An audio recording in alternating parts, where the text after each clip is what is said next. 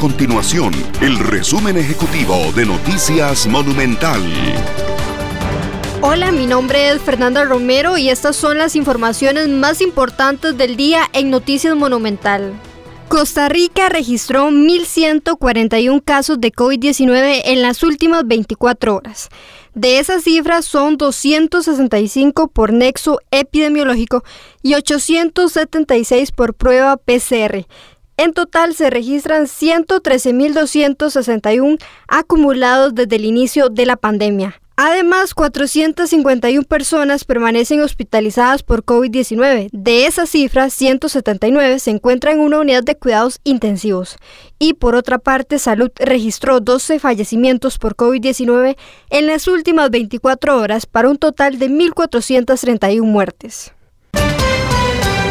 Y en otras informaciones, el Instituto Meteorológico Nacional espera que las condiciones de temporal provocadas por la tormenta tropical ETA se extiendan hasta el viernes. Estas y otras informaciones usted las puede encontrar en nuestro sitio web www.monumental.co.cr. Nuestro compromiso es mantener a Costa Rica informada. Esto fue el resumen ejecutivo de Noticias Monumental.